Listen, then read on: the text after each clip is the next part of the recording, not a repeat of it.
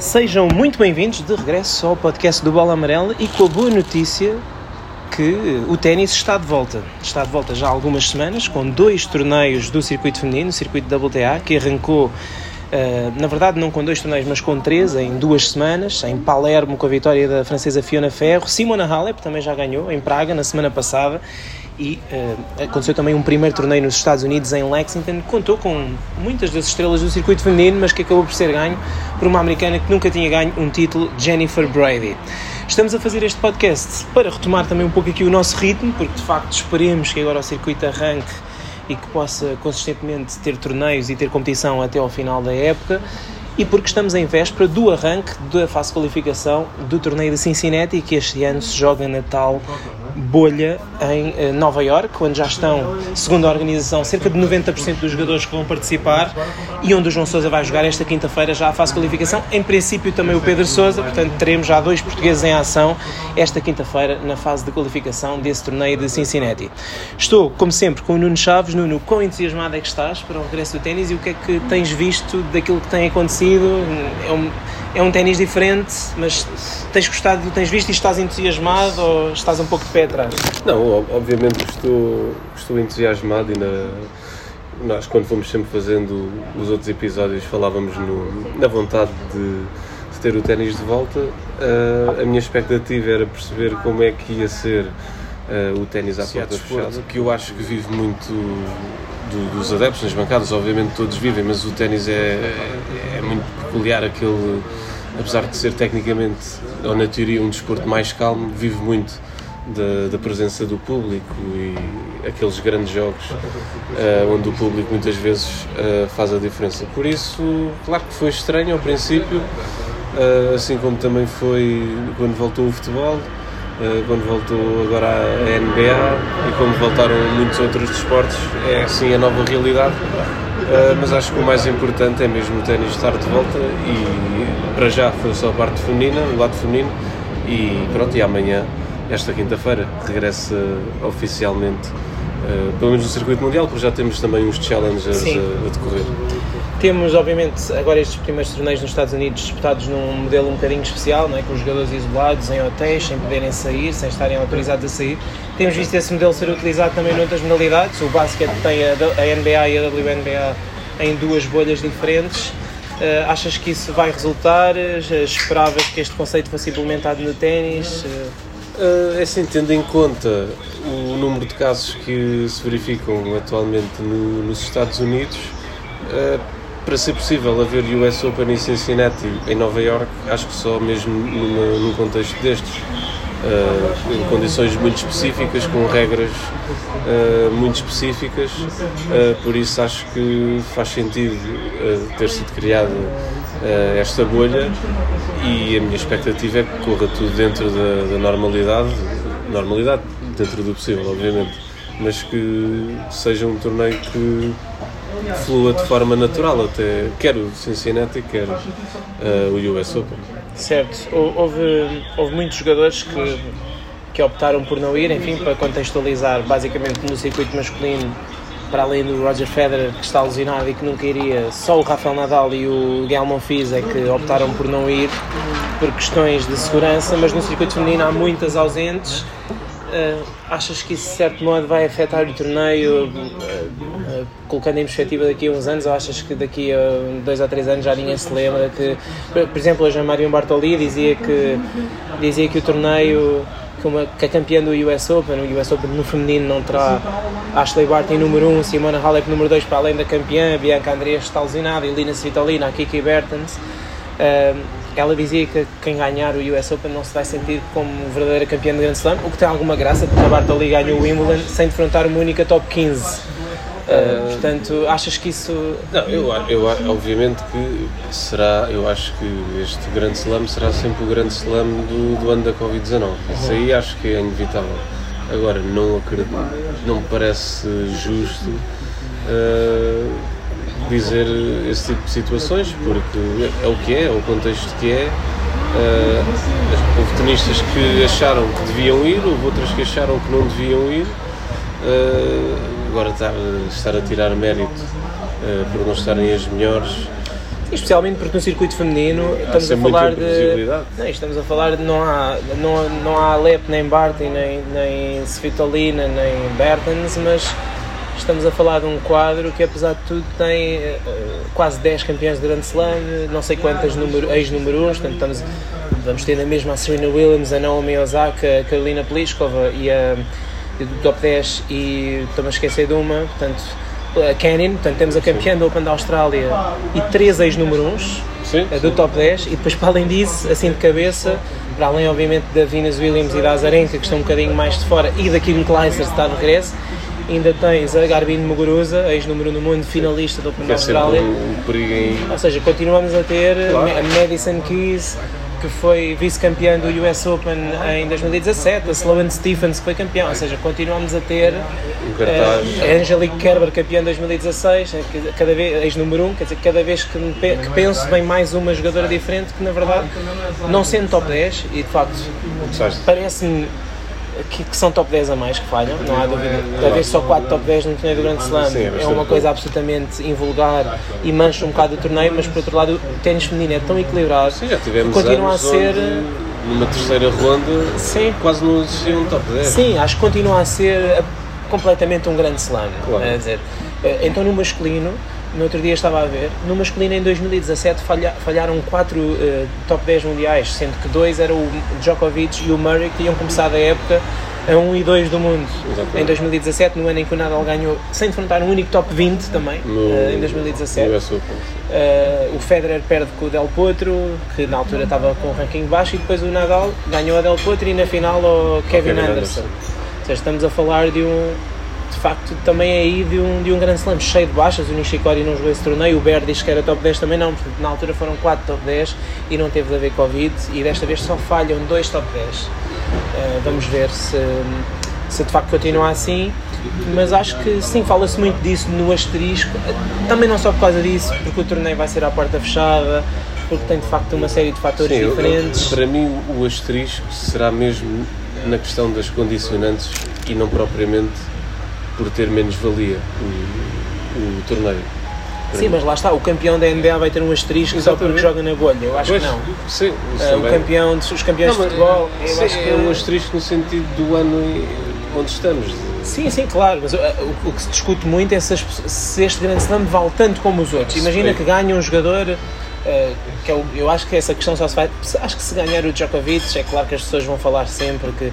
Ah, lá está, ele não tinha lá os rivais, mas o Djokovic normalmente ganha o Federer e o Nadal nos grandes slams, portanto não é por aí. Acho que se ganhar o Djokovic é mais um, daqui a 10 anos ninguém se lembra. Agora, se ganhar um jogador que nunca ganhou um grande slam e que nunca mais vai ganhar, sim, aí, acho que aí sim pode-se falar um pouco. Aí só no futuro é no é setor feminino não, não tanto, porque de facto há muitos jogadores que ganham grandes slams e depois nunca mais ganham nenhum. Sim. Mas no caso do, no caso do masculino, uh, acho que sim, vai-se falar disso, por acaso ganhar um jogador completamente fora do contexto. Agora, não creio muito que isso vá acontecer, mas pronto, de qualquer forma teremos tempo para falar para falar, para a semana faremos aqui as nossas previsões, também faremos no site, mas faremos também aqui depois as nossas previsões em relação a quem achamos que vai ganhar o US Open, até porque nesta altura mais vale esperar para vê-lo jogar na próxima semana Sim, é bem e ver e ver no que é que vai dar. De qualquer forma, só para concluir este assunto, quem é que achas que são para, ou quem é que são para ti os maiores ausentes do torneio? Calculo que o Rafael Nadal, é? Sim, e o Federer por outros Sim. motivos Uh, mas sim, no, no, lado masculino é o Nadal e o, e o, e o Federer e no, no, lado feminino pronto, são aquelas tu também já, já falaste, a Alep. Sim, sim, a número 1 um e 2 do mundo sim. e a campeã em título. Acho sim, sim. as três, não é? Temos a número 1 um Bart e a número 2 Alep, as duas fora, e depois a campeã em título, sim. que também não é por causa do Covid, porque na verdade a Bianca Andreas que não joga desde o Masters do ano passado, portanto, desde de, outubro. Das finals. Sim, desde as finals. Sim e uh, parece que também não vai jogar Roland Garros. Não está inscrita em Roma, Sim, ou seja, ela vai tirar um ano sabático completamente, ao que parece, quase como o Federer que só jogou para a Austrália, aparentemente para ver se aos 19 anos consegue libertar-se de lesões que a impedem de jogar. Ela, ano passado, se, não, se bem nos recordamos, ela jogou Indian Wells depois não jogou até Roland Garros, depois entre Roland Garros e Toronto também não jogou, entretanto ganhou esses torneios quase Sim. todos, tirando Roland Garros, ela ganhou títulos importantes sem jogar no intermédio, que é um bocadinho, que é um bocadinho bizarro. De qualquer forma, Uh, não sei se para Cincinnati tens alguma expectativa de haver, de ganhar os jogadores que são mais lógicos. Não sei se nos, nos torneios de exibição viste algum jogador que achaste que estava. O Dominic Thiem, provavelmente, Sim, está em grande forma. É, se bem que exibição é, vale sempre o que vale.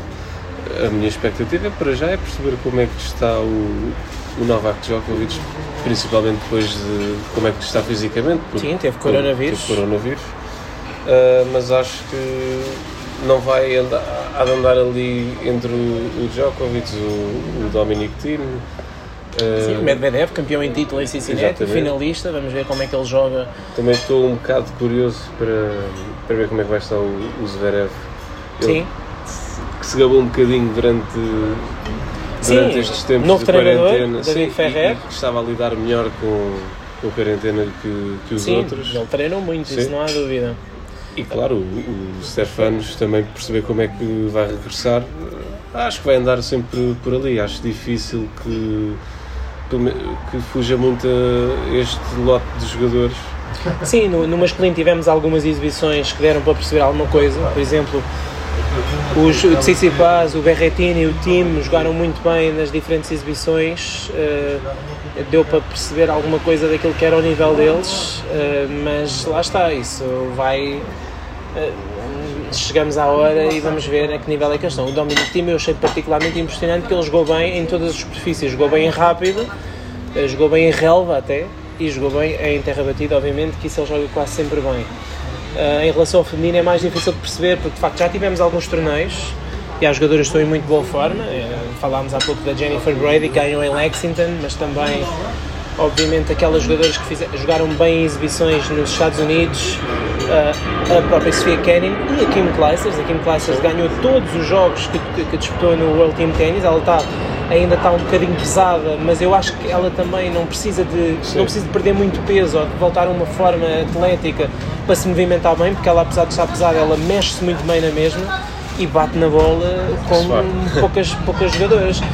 Por isso é preciso não esquecer que a Kim Clijsters quando voltou em 2009, é certo que não tinha 37 anos, tinha 26, uh, eh, mas já era mãe, ela voltou, jogou um torneio e ao segundo torneio foi o US Open e foi campeã Portanto, é claro que é, é um bocadinho. É um contexto diferente. É um contexto mas, diferente, mas, mas, ter em conta. mas eu acho que vai ser muito giro, pelo menos, perceber até onde é que ela pode chegar e perceber também que jogadores é que serão uh, beneficiados e prejudicados pelo facto de não terem público, porque Sim, isso também faz. há jogadores a quem o público inerva um pouco e há outros a quem o público ajuda muito. Sim. Uh, por isso vamos ver. Eventualmente, por exemplo, o Novak Djokovic se calhar não se vai chatear muito não ter público se, se jogar bem, contra um jogador favorito que ele, do público. que ele também gosta Sim, é, é isso. de ter contra. Exato, exato. Talvez uh, seja mais fácil cair em empatia, mas os jogadores diziam muito isso. A Serena Williams dizia, ah, não, eu estou a gostar porque parece que não me enervo tanto. Eu, por acaso, acho que a Serena é uma das jogadoras que vai ser mais beneficiada, Sim, embora ela tenha sempre o público a favor. Mas ela, é aquela pressão de conquistar ela tem sido extremamente uh, pressionada por ela própria, mas também pelo público, nestas finais de Grand Slam que tem jogado. Mas vai ser giro perceber uh, qual deles vai lidar melhor com, com esta situação. Estes, estes torneios vão ter dois portugueses, o João Sousa e o Pedro Sousa, estão em, em situações um bocadinho diferentes. O João uh, treinou muito em piso rápido e aparentemente sempre saudável depois de ter lidado com a lesão. Jogou torneios em piso rápido também e uh, chegou aos Estados Unidos mais cedo. Não fez grandes resultados, verdade seja dita. Uh, perdeu uh, uma final aqui em Lisboa contra o Frederico Silva, perdeu com o Nuno Borges no Algarve e depois perdeu dois encontros que jogou na Academia do Ferrer com o Alcaraz e com o Deminor, mas onde já jogou bastante melhor. O Pedro Sousa foi um bocadinho diferente, esteve, esteve lesionado, não jogou praticamente nada no circuito sénior da Federação, andou a treinar em terra batida porque tinha planeado ir jogar um Challenger antes do US Open em terra, mas depois teve a boa notícia do nascimento do seu primeiro filho uh, e acabou por uh, não ir a esse Challenger, ou seja, está um bocadinho menos rodado, mas vamos ver se ele conseguir entrar no qualifying de Cincinnati, se consegue pelo menos ali jogar um jogo ou dois que lhe dê a rodagem competitiva Uh, Nuno, uh, o torneio masculino, ao contrário do feminino, não está assim tão desfalcado, quase todos Sim. os jogadores, mas o João Sousa já chegou às oitavas final do US Open. Achas que uh, se ele entrar bem no torneio, ganhar ali algum ritmo, tem hipótese de fazer um bom torneio? Como é que acho que ele vai lidar-se com esta situação nova? é assim, eu, eu, lá está, o, como tu dizes, o João é daqueles jogadores que as primeiras rondas são sempre um bocadinho mais complicadas até começar a, a embalar. Uh, a minha expectativa, eu acho que aqui é um bocado futurologia, estamos a dizer Sim, é mais esperança Sim, de ser bom. É? Eu acredito que ele vai, se vai adaptar bem a, a esta situação. Acho que já está mentalizado que é assim. Sim, não dá para perceber muito bem pois. que forma é que ele vai chegar. Vamos tentar perceber agora em Cincinnati, não é? Neste primeiro torneio em Nova York. Uh, vamos ver se à partida vai ter de jogar o qualifying, também não é certo. Ele está muito perto de entrar, mas se jogar o qualifying eu acho que até pode ser bom se apanhar dois jogos bons, se jogar dois jogos bons, ganhar algum ritmo. Uh, e eu acho que vai ser bom para, pronto, para se adaptar às condições. Que eu lembro-me que ele no ano passado uh, esteve francamente mal no US Open, perdeu na primeira ronda em 3 sets com o Jordan Thompson ah, no encontro fim, que eu tive a chance de assistir lá, mas que foi fraco, ele nunca jogou, nunca esteve confortável com nenhuma pancada, mas se recuarmos para há dois anos, jogou as oitavas de final, ganhando ao, ao, ao Pablo Carreño Busta e, uh, e ao Luca Pui na terceira ronda, jogando, jogando muito. E só perdeu com o Novak Djokovic. Exatamente, perdeu com o Novak Djokovic e até encostou em alguns sets, ou seja, é sempre uma incógnita. Estamos a falar de um jogador que ano passado fez oitavos final do Wimbledon, é preciso não esquecer isso. Parece que já foi há muito tempo, mas não, foi Sim, na última edição do Wimbledon que se jogou. Uh, e, e pronto, é certo que as coisas não, não correram, não, não, não têm corrido bem ao João Sousa este ano. Estamos a falar, não correram naqueles primeiros meses, só ganhou um encontro na Taça Davis. Uh, mas uh, lá está, acredito, acredito que é uma questão de engate até as coisas começarem a atinar. Agora é muito difícil, obviamente, fazer Sim, grandes previsões. Ainda para mais, agora pode, pode ter alguma vantagem o facto de jogar no qualifying de, de Cincinnati, também depende muito do sorteio uh, que ele vai ter. Uh, mas pronto, aí pode ser importante para, para ganhar alguma confiança e sentir-se mais confortável e, e depois uh, esperemos que a coisa comece a avançar bem. Sim. Bom, antes de irmos aqui a um par de perguntas que nós temos, Houve também alguma, nestas últimas semanas que nós não tivemos, eh, que não fizemos a podcast, houve algumas novidades, nomeadamente a adaptação que os circuitos decidiram fazer ao ranking, transformaram o ranking em numa coisa de 22 semanas, o Masters passou a ser fechado com a questão da com a questão do, do ranking e não das ATP, das do, da ATP Race. O que é que achaste da solução que foi encontrada para o ranking? Achas que é justo os jogadores não perderem pontos até ao final do ano e só começarem a perder para o ano? Acho que é assim, ah, é, lá está, eu nestas coisas sou sempre uh, muito compreensivo, acho que num ano tão, tão peculiar não, não se deve condenar qualquer...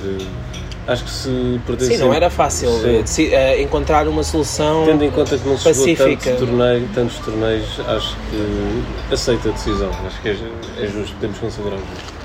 Uh, Pois, é isso. Há uns que beneficiam, beneficiam Sim, mais, por exemplo, o maior beneficiado de todo esse sistema chama-se Roger Federer. Completamente. Porque, porque o Roger Federer está lesionado.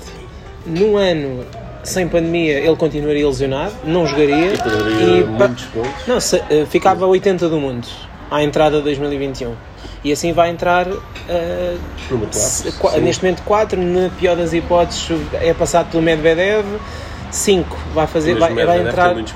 Tem muitos, portanto, não vai poder ganhar quase nenhum. Penso que pode ganhar nas ATP Finals eventualmente, que ele ano passado perdeu os jogos todos.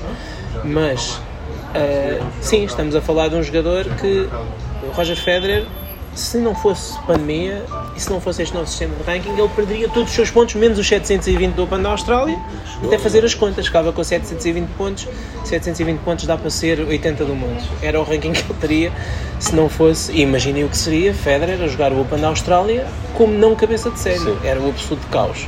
Já não, em 2017 Sim, foi, foi 17 cabeça de série, foi foi. mas pronto, mas apesar de tudo aí evitou apanhar nas três primeiras rondas os, os jogadores mais fortes Uh, e mesmo assim, pronto, apanhou um top 5 na altura o Nishikori nos oitavos de final. Mas na verdade é que Federer acaba por ser protegido, Novak Djokovic é beneficiado na questão das semanas número 1, um, porque é muito mais difícil, é uh, virtualmente impossível quase que o Nadal assim o passe. Vai, o Nadal precisaria de Uh, precisa de ganhar coisas que não tenha ganho e ele ganhou o US Open e Roland Garros no ano passado, portanto não perde esses pontos, mas também não ganha e o Djokovic por seu turno pode ganhar muitos pontos nos dois torneios, Exatamente. aumentar a vantagem. Quem tem mais hipóteses até de chegar no número 1 um é o Dominic Thiem. Se eventualmente, imagina que ganha os dois Grand Slams, Claro, aí, aí sim, ou pelo menos ganha um deles, ganha o US Open onde ele perdeu na primeira ronda no ano passado, aí passa logo o Nadal e fica muito perto, mas lá está, teremos de, esperar para, para ver. teremos de esperar para ver. Por fim, temos aqui umas questões dos, que os nossos leitores nos enviaram para o Instagram. Enfim, aqui a primeira da Susana Almeida Lourenço sobre o João Sousa, já respondemos um pouco. Como será o regresso do João Sousa? Em termos de calendarização, João Sousa está na, na bolha de Nova York, vai jogar o Masters Cincinnati e o US Open e depois vai jogar Kitzbühel, Roma e Roland Garros. Não está inscrito em Hamburgo, pelo menos para já. Vai haver um torneio ATP 500 de Hamburgo entre Roma e eh, Roland Garros. Mas para já ele está inscrito em Kitzbühel. Kitzbühel joga-se na segunda semana do US US Open. Estão inscritos eh, 20 jogadores do top 30, uma coisa absurda. Mas à partida, esperemos nós que o João Sousa não tenha de jogar Kitzbühel, seria sinal em que ele chegaria à segunda semana do US Open. Era uma boa notícia. Mas a ver, vamos então no que vai acontecer. Em termos de como será de nível e de resultados, é aquilo É, que falámos. é É- muito difícil de perceber. Uh, segundo aquilo que falámos com ele e com o seu treinador, tem treinado bem, com bons parceiros, parceiros do top 15 mundial, Rublev, Kachanov, competiu bem, uh, sem em grandes Nova resultados, Iorque mas competiu com- bem. com Exatamente. Em Nova Iorque já treinou com Tsitsipas, Sinner e hoje é ali acima, treinou com três jovens craques. Portanto, vamos ver como é que as coisas correm, esperemos que bem.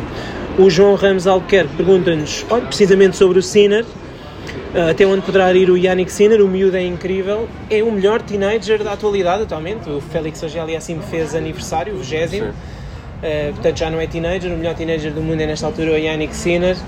Uh, o que é que achas que ele pode fazer nestes torneios já e na carreira? Uh, penso que a Assim, pergunta é, também é nesse sim, sentido. A carreira, obviamente, que se espera que seja um daqueles grandes nomes para, o- para os próximos anos. Uhum. Uh, quanto à atualidade, acho que ténis para ir longe tem, agora já nestes torneios, mas lá está, nós sabemos bem que além mais do que o talento é preciso que a cabeça esteja no sítio certo, no sítio certo. É, ninguém sabe bem como é que os jogadores vêm da Pois. paragem. O Yannick Sinner jogou aqueles dois torneios de exibição eh, em Berlim, jogou muito bem nos dois, num deles até jogou com o Tommy Haas e perdeu nos dois contra o Dominic Thiem, mas batendo-se bem. Mas é bastante difícil perceber como é que os jogadores vêm. Depois, estes jogadores eh, jovens, o Sinner ainda está em crescimento, provavelmente vem mais alto, mais forte. Eh, como é que vai lidar com isso, não é? Nem sempre os jogadores lidam bem com o crescimento. Agora ele é muito bem acompanhado, o seu treinador, o Ricardo Piatti. Uh, vai depender também do quadro. Claro, é a mesma coisa em relação ao João Sousa. Há bocado estamos a falar do João Sousa. João Sousa é não cabeça de sério no US Open. Se apanhar o Djokovic na primeira ronda, O até se calhar pode fazer o melhor encontro da vida dele, de pouco lhe valerá perto de primeira. Portanto, uh, Tudo também depende vamos, vamos ver como é, que isto vai, como é que isto vai acontecer. Mas ténis tem. Sim, o Tiago Oliveira pergunta-nos sobre a, a questão, a questão que muita gente se coloca, que é sem Nadal e Federer, será que vamos ter finalmente o Next Gen a ganhar um grande slam? É mais possível. Sim, é que agora, já, em vez de terem que ganhar a dois, eh, normalmente os Next Gen têm que ganhar pelo menos a dois dos três, agora já, só, ter- já só têm que ganhar a um à partida, Sim. que é o Novak Djokovic. Mas lá está. Uh, eu apostaria mais num jogador não next gen, porque para mim o Dominic Thiem e o Já. Medvedev têm 24 anos, já não são next gen. Acho que o Thiem e o Medvedev foram os que estiveram mais perto. O Thiem teve 2 sets a 1 na final do Open da Austrália E contra o Djokovic. Teve sei, break chegou a point, ter break break point point no- para ter break acima no quarto set, portanto acho que não há nenhuma razão pela qual os devemos excluir do US Open. E o Medvedev foi a 5 sets na final do ano passado contra o Rafael Nadal. épica. Exatamente. Comprou dois sets a zero. Uh, se pode ser, pode ser, mas o Djokovic continua a ser o claro favorito. Se já era com o Nadal e Federer, quanto mais agora sem, sem os dois. É isso, ainda por cima não é só Nadal e Federer, também não vem, não há Stan Wawrinka, que já derrotou, derrotou Djokovic duas vezes no US Open nos últimos 5 anos. Uh, ele tem perdido mais com o Wawrinka do que os outros. Sim, ele uh, não, é perde, verdade. não perde com o Federer no US Open desde 2009, sem penso eu, nas meias 2009, finais. e não perde com o eh, Nadal no US Open desde a final de 2013. Portanto, é isto. Eh, Está ele tem perdido, ele tem perdido, perdeu uma vez com o Nishikori, duas com o Wawrinka e eh, uma vez mais cedo, num ano em que não estava a jogar tão bem, mas quer dizer, eh, Não, não era muito à volta disto. Sim, não, perde, não tem perdido com Federer e com Nadal eh, e também normalmente não perde com muita gente, portanto continua a ser o grande favorito. Depois, o Tiago Silva pergunta-nos se vemos o time como favorito em relação ao Djokovic, dada a maior preparação que teve. Já respondemos a isso, não é? Eu acho que em teoria, Djokovic sempre, aliás, basta olhar a qualquer casa de apostas no mundo, eh, se tivermos que apostar quem é que vai ganhar o US, pôr o nosso dinheiro todo em quem é que vai ganhar o US Open, pomos mais facilmente no, time, no Djokovic, peço desculpa, do que no time. Agora, de facto, o Dominic Thiem é quem chega ao US Open com Mais rodagem. mais rodagem, mais competição e a jogar melhor daquilo que vimos. O Claro. Djokovic, aquilo que vimos no Adria Tour, Sim, foi muito, muito curto. sim, Ah, mas lá, isto é daquelas coisas que depois com o decorrer da, da competição também vamos começando a perceber um bocadinho melhor. Sim, vamos, ter, Eh, vamos, vamos ver a primeira semana de Cincinnati Já vai dar para dar uma- já e para a semana estaremos aqui, em princípio gravaremos o programa sábado ou domingo. Vamos tentar publicar no domingo mesmo na véspera de começar e aí faremos o nosso palpite que eu acredito que vai ser muito influenciado por quem for o vencedor em Cincinnati, não é? Exatamente, exatamente. Hum, provavelmente as nossas opiniões vão mudar radicalmente numa semana conforme aquilo que vimos que seja ao nível dos jogadores. As perguntas ficaram respondidas eh, e o nosso podcast também está assim já pelo fim. Agradecemos, como sempre, a vossa presença já sabem que agora vamos tentar eh, manter a regularidade aqui de- dos programas porque o ténis está de volta. Vamos também introduzir alguns convidados e continuem por aí, já sabem, a acompanhar tudo o que se passar esta semana. Torne- o torneio esta semana tem uns horários um bocadinho diferentes, porque afinal é na sexta-feira, o quadro principal começa no sábado e o US Open arranca depois na outra segunda-feira. Teremos ali apenas o fim de semana para, para descansar, mas já sabe, pode acompanhar tudo no nosso site.